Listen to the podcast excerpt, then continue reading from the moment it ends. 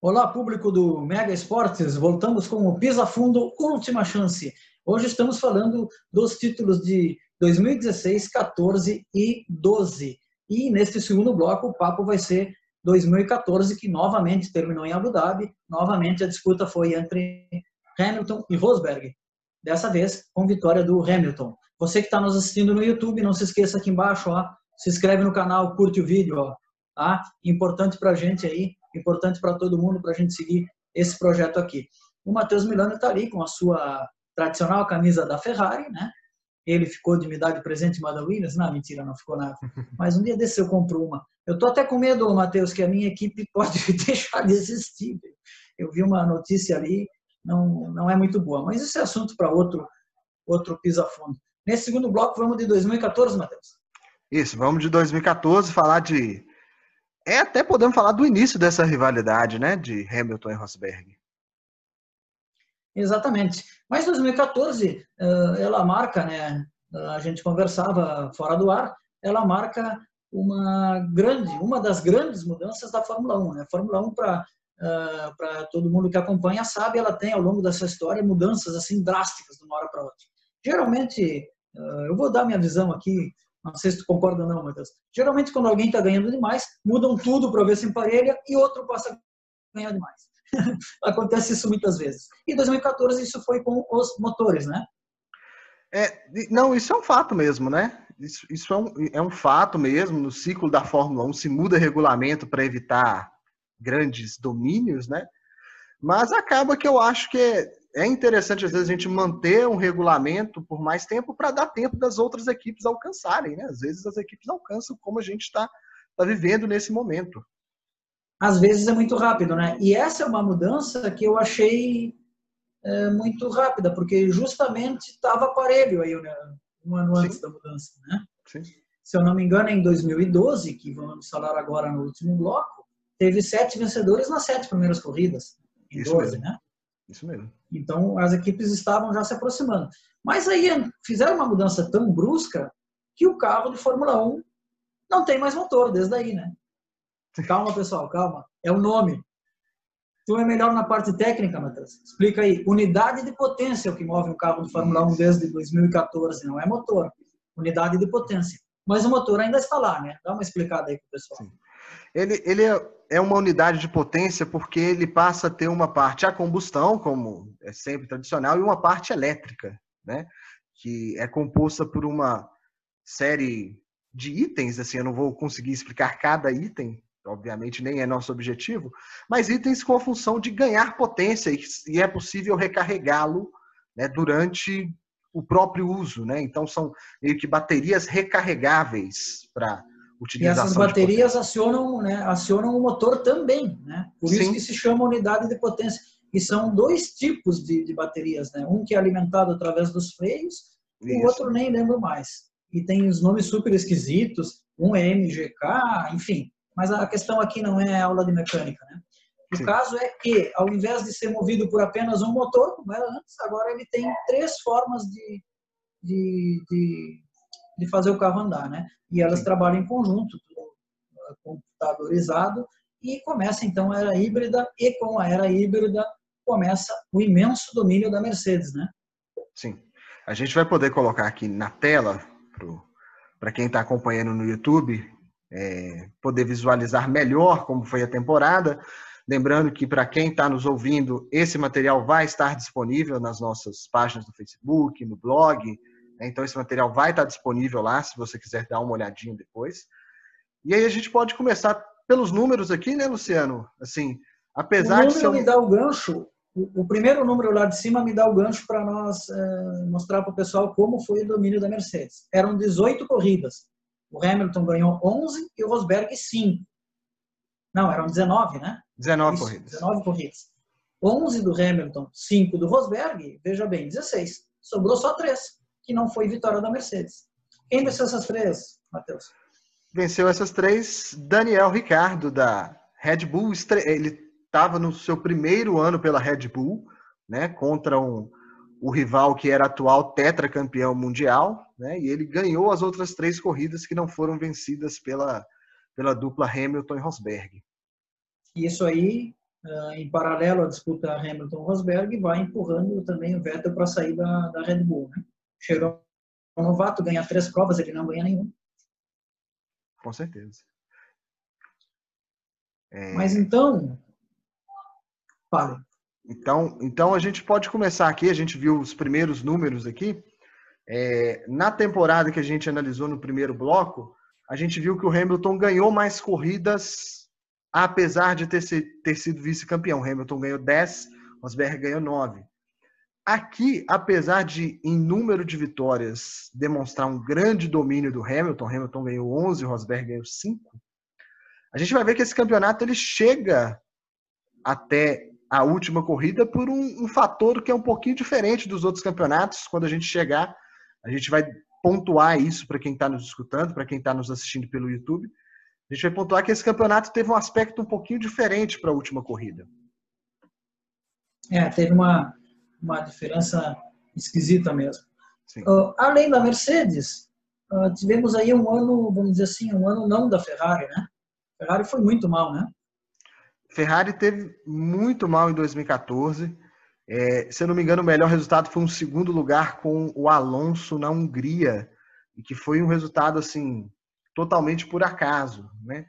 Então foi um ano realmente que a Ferrari foi muito mal, não, não ganhou nenhuma corrida, então é, realmente foi domínio, a Mercedes nadou de braçada, né? A Ferrari não conseguiu desenvolver bem esse primeiro ano de, de motor é, do novo regulamento, e realmente não foi o ano da Ferrari. Primeira parte do campeonato, uh, Rosberg, não, aliás, desculpa, só para encerrar, né, encerrar o ponto anterior, uh, fica claro então que além da Mercedes, o único que andou mais ou menos bem foi a Red Bull. Né? E das equipes médias ali, podemos destacar alguém? Em 2014, se eu não me engano, é, foi o ano das equipes que estavam fornecidas, né, equipes clientes da Mercedes. Então a Williams andou muito bem. A Williams, se eu não me engano, a Williams foi vice-campeã de construtores. Ela ficou à frente da foi Red Bull. Último ano, foi no último ano que a Williams fez um carro decente, né? Sim, sim. E com uma ótima atuação do Bottas, né? E, e, do Felipe Massa também. O Felipe Massa foi muito bem em 2014. É verdade. Bom, agora sim, vamos entrar no campeonato em si. A primeira parte do campeonato, né, aquela parte de corridas na Ásia e na Oceania, Uh, mesmo que a gente diga que o Hamilton nadou de braçada, mas nessa primeira parte do campeonato, quem liderava era o Rosberg, né? Vence Sim. na Austrália, o Hamilton não termina a prova. O, o Hamilton, na verdade, ele tem problema logo no início da corrida. Ele, ele praticamente não corre, né? Ele já tinha problemas, se eu não me engano, para a própria largada. Ele chega a largar e começa a perder posições e, e nem termina, e nem, se não me engano, quatro, cinco voltas, né? Mas a gente Agora... vai ver um, mov um movimento parecido, né, Luciano, com a sequência que a gente viu de quatro vitórias seguidas do, do Rosberg no ano passado, a gente vai ver uma sequência de quatro vitórias do Hamilton, né, logo depois. Isso. Não querendo te incomodar, mas já incomodando a sequência de quatro vitórias no bloco passado. No bloco passado. no ano passado, o Rosberg já não corria mais. Isso, verdade. Vale uma brincadeira, né, de vez em quando entre nós. Mas assim, ó, uma coisa que eu quero chamar a atenção, que tu falou no bloco passado, e, e para o pessoal ver como é bem feito, para mim, esse sistema de pontuação, uh, no sentido que ele dá muito peso ao primeiro colocado, porque tu vê que uh, mesmo o, o, Hamilton, aliás, muito peso, ele emparelha o campeonato, é justamente o contrário que eu queria dizer. O Hamilton vence as quatro primeiras para conseguir ultrapassar o Rosberg, que vem chegando sempre em segundo. Sim. Então, o Hamilton vai conseguir assumir a liderança só na Espanha. Sim. Mesmo assim, por três pontos. E sempre um é primeiro, o outro é segundo.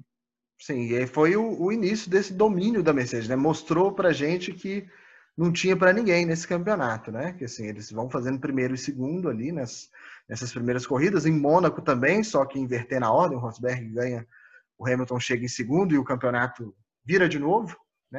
Porque a gente vinha de um tetra da Red Bull, com o Vettel, mas que, vamos dizer assim, domínio assim absurdo, eu acho que foram os últimos dois, né? Porque os dois primeiros foram mais pegados ali. Até decisão com três, podendo ser campeão, Sim. teve, né? Sim. É, o, o, o, o Vettel teve um domínio muito grande em 2011 e 2013, né? Assim, que aí ele, ele ganhou com corridas de antecedência, mas a gente vai ver, né? Nos próximos episódios, a gente vai ver do, dois campeonatos foram decididos onde o Vettel estava envolvido. Sim. Não vamos dar spoiler, né? Porque no próximo bloco é 2012, né? É isso, né? Sim. Então não vou dar spoiler. Mas 12 é interessantíssimo, cara. Mas vamos lá. Aí foi para o GP de Mônaco. Isso. Mônaco, vitória do Rosberg, segundo colocado Hamilton. Isso. O Rosberg reassume a ponta.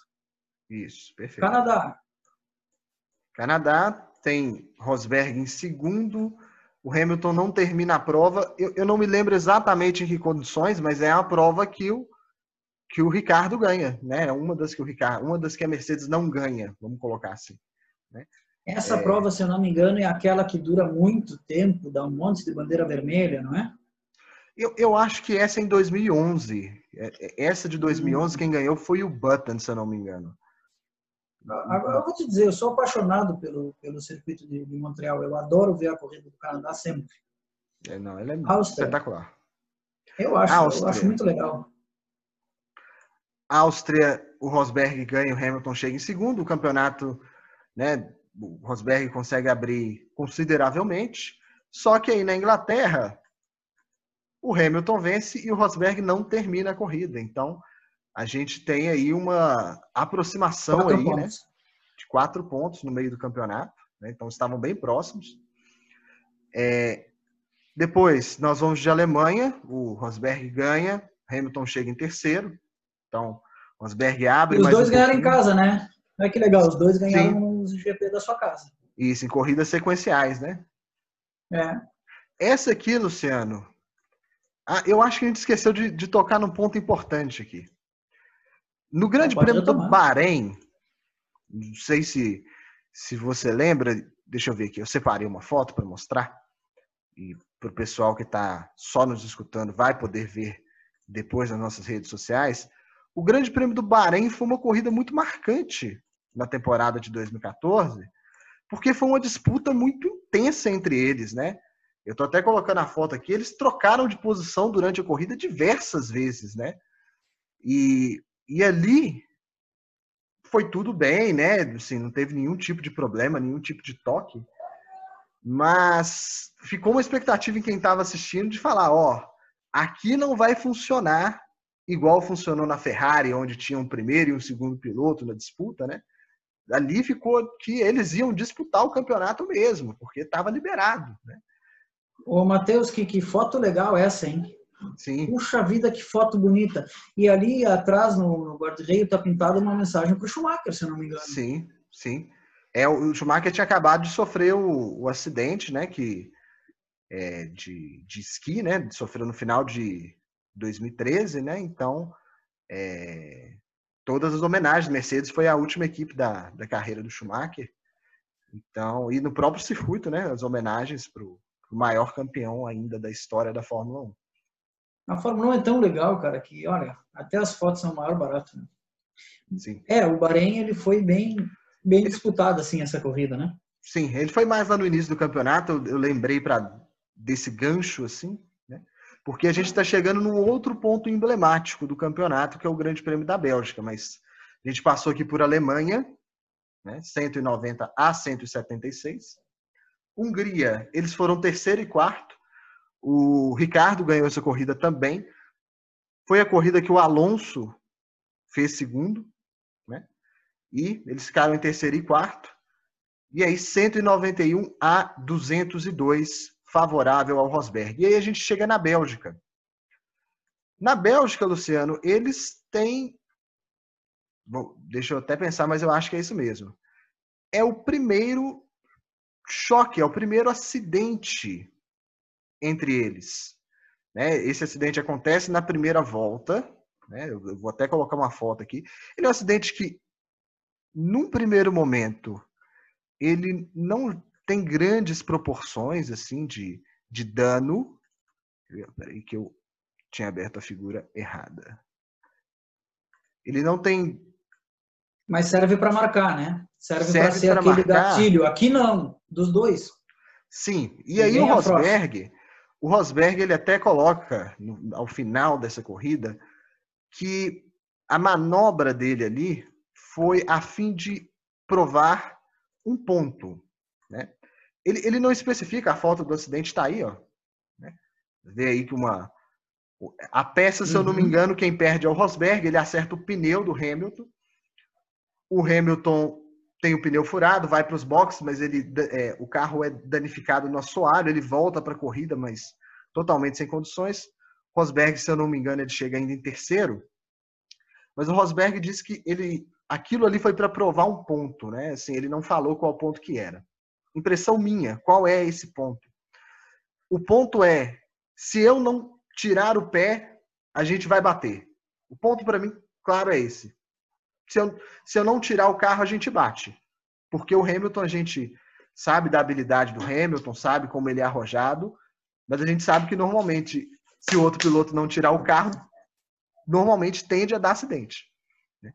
Então, então, na Fórmula 1 tem muito um negócio, nós como torcedores, né, a gente percebe isso tem muito um lance quando, quando os carros são parelhos, seja dentro da mesma equipe ou anos que as equipes têm carros parelhos, que tem muito aquilo do vamos ver quem pisa por último no freio. Sim. Né? Que é a coragem do, do piloto. E aí é um jogo, cara, é um jogo mental ali que os caras fazem e fazem de uma maneira, bom, senão eles não seriam pilotos, né? Sim. E, e assim. Parece um duelo de faroeste, quem atira primeiro. Sim. E assim, eu falei do Hamilton aqui agora, mas isso não é exclusividade do Hamilton, né? O Senna também é não, é muito conhecido por isso, né? O Senna era conhecido por ser um piloto que ele não aliviava nas disputas e que se o outro piloto não tirasse o pé, não tirasse o carro. Aquele quarteto, aquele quarteto dos anos 80, os quatro eram assim, viu? Os Sim. quatro.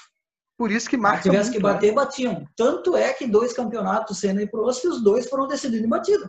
Sim, sim. Ninguém e, recolhia, nenhum dos quatro, viu? E, e, e talvez, tava, o, eu... e, talvez Sim, o, o, o Prost, dos quatro, talvez era o que tivesse uma postura um pouco mais conservadora nesse sentido, né? Ele vai. Acho que a gente não deve falar dessa corrida, não, porque ela deve entrar aí pra gente falar. Mas ele não resolveu não tirar o pé. Aquela, não, não tirou o carro e deu o que deu. Não, não, é, é, o Prost não era nada conservador, não. O Prost, ele sabia cuidar muito bem do equipamento, tá? Isso sim. Por exemplo, tu via uma volta rápida do Prost e do Senna, do Mansell, e o Prost ia menos na zebra. Sim. Isso sim. Agora, no lado a lado, ele não, não afrouxava, não, cara. Não afrouxava, não. Tanto é que bateram duas vezes. Uma foi melhor para ele, outra foi melhor para o Senna. Uh, agora, por exemplo, na primeira volta do GP Brasil ali, que eu estava olhando nos outros dias, é, é aquele que o Piquet ganha com o Senna em segundo, se não me engano. Na primeira volta, o Mansell tenta passar o Senna e roda porque o Senna fecha a porta. Os Sim. quatro eram assim. Aqueles quatro, todos eles eram assim. Não tinha... Hum. Entendeu? É. E tem ali a, a ultrapassagem do Piquet sobre o Senna na Hungria. O Piquet falou numa live, não sei se tu assistiu com a Mariana Becker. Assisti. Assisti. Se, tu viu a frase do Piquet? Se ele não tirasse o carro, eu jogava ele na arquibancada. Sim. Então, se, é uma disputa uh, cerebral entre os dois pilotos que tem ali. Uhum. Quem frear é, primeiro perde, o outro passa. Sim. E, assim, a gente cita o Hamilton porque talvez ele seja, talvez hoje junto com o Verstappen, o piloto que mais possua essa característica no grid atual, né? Sim. E, e, numa disputa tão acirrada ali entre dois companheiros de equipe pelo campeonato, né? O, o, e assim, a gente tem que talvez pegar o contexto inteiro do campeonato, a gente não consegue recordar de todos os momentos do campeonato, mas talvez eles tiveram alguma outra disputa, né? Provavelmente foi o que aconteceu em que Agora, o Hamilton fechou, é né? Esse campeonato tinha um lance diferente, né? Sim. E é uma coisa muito... que só teve nesse ano. Sim, que é importantíssimo para a gente reta final.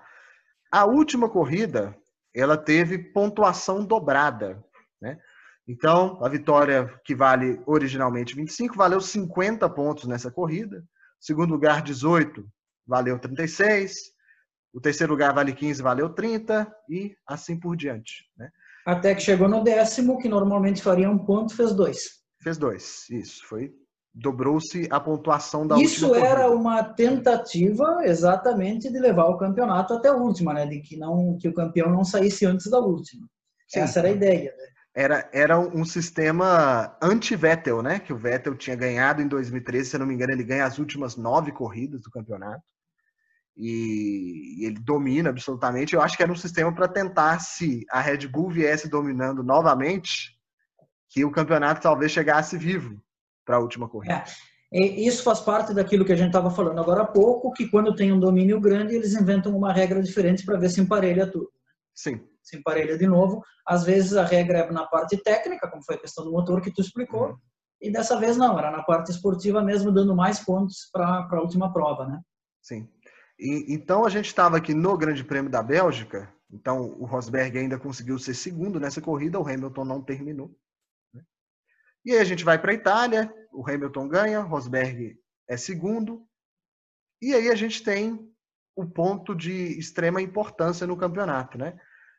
Eles saem da Itália com 238 para o Rosberg e 216 para o Hamilton, diferença de 22 pontos, se minha matemática não tiver muito ruim. É, e o que acontece em Singapura, né? Esse a gente até não tem uma imagem, mas o Rosberg ele tem um problema já para a largada. O Rosberg não consegue largar nessa corrida. Né? E o Hamilton ganha e vira o campeonato. Né? Aí faltando depois dessa corrida cinco corridas. Então é o ponto chave, como a gente comentou no primeiro bloco, que o Grande Prêmio da Malásia de 2016 foi o ponto chave para o Rosberg ganhar o campeonato. Esse talvez tenha sido o ponto chave para o Hamilton partir para a reta claro. final do campeonato, né? E aí o Hamilton vai enfileirar, contando Itália e Malásia, cinco vitórias seguidas, é isso? Itália, Não, Malásia, faz... Japão, Rússia e Estados Unidos. Isso, isso mesmo. Uma, duas, três, quatro, cinco vitórias seguidas, exatamente.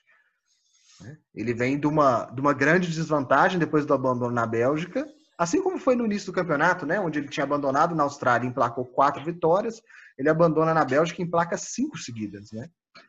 E... Sem a pontuação do dobrada do último, terminava no Brasil ou não? Eu não fiz essa conta.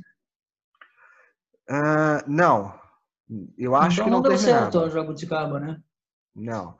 Porque eles vão aí com 334 a 317, são 14 pontos? Estou enganado? Ah, é. Mesmo assim teria chance ainda o Rosberg. Não, o Rosberg dependia, como era um sistema de pontuação dobrada, o Rosberg tinha, se eu não me engano, apenas que ganhar. Não, se ganhasse, terminava empatado e o Hamilton ganhava no número de vitórias. Né? O Rosberg tinha que ganhar e o Hamilton ser terceiro. 50 pontos seriam, né? Ele Seria 387. 387. É isso mesmo? 387. E o Hamilton já estava com 334. Não, ele tinha que ganhar e o Hamilton alguma posição para trás, que agora. Alguma posição para trás, né? Falhou a conta aqui, o pessoal Mas, pode botar nos comentários aí essa conta, se quiser. Sim, se eles estavam com 17 pontos de diferença, o segundo lugar, né, o primeiro e o segundo, nesta corrida, eram 14 pontos de diferença. O terceiro era um 20, exatamente. O Rosberg precisava ser primeiro e o Hamilton ser de terceiro para baixo, para a última corrida. Só que a gente vai. Não precisou, né? Não. A gente vai contar um pouquinho dessa história que na verdade é uma história um pouco diferente. A corrida mesmo, ela se decide muito rápido, a corrida do título. Né? O Rosberg tem problemas logo no início também, assim como em Singapura. Ele consegue correr, mas vai perder muitas posições.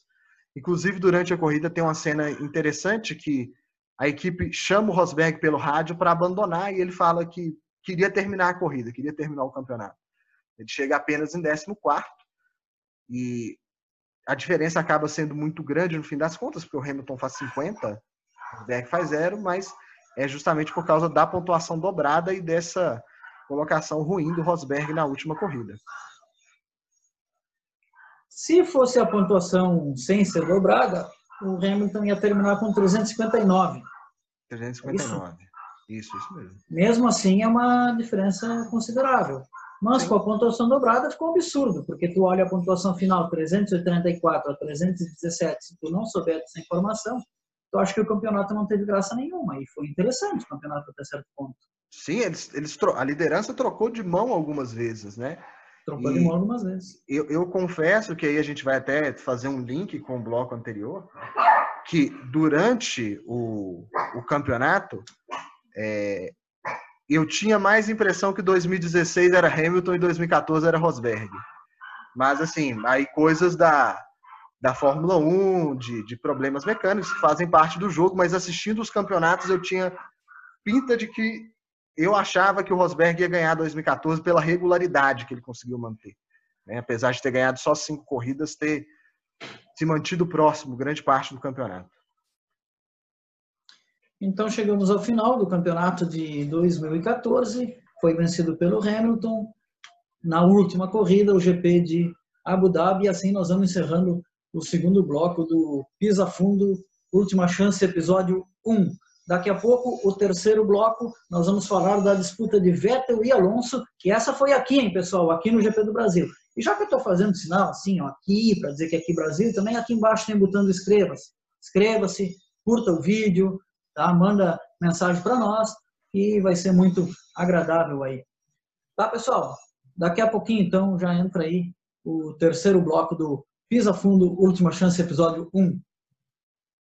Agora que você já assistiu o vídeo, se não se inscreveu, se inscreve. Ative as notificações. Se gostou, dá like. Se não gostou, dá dislike, que serve como feedback para nós. Obrigado.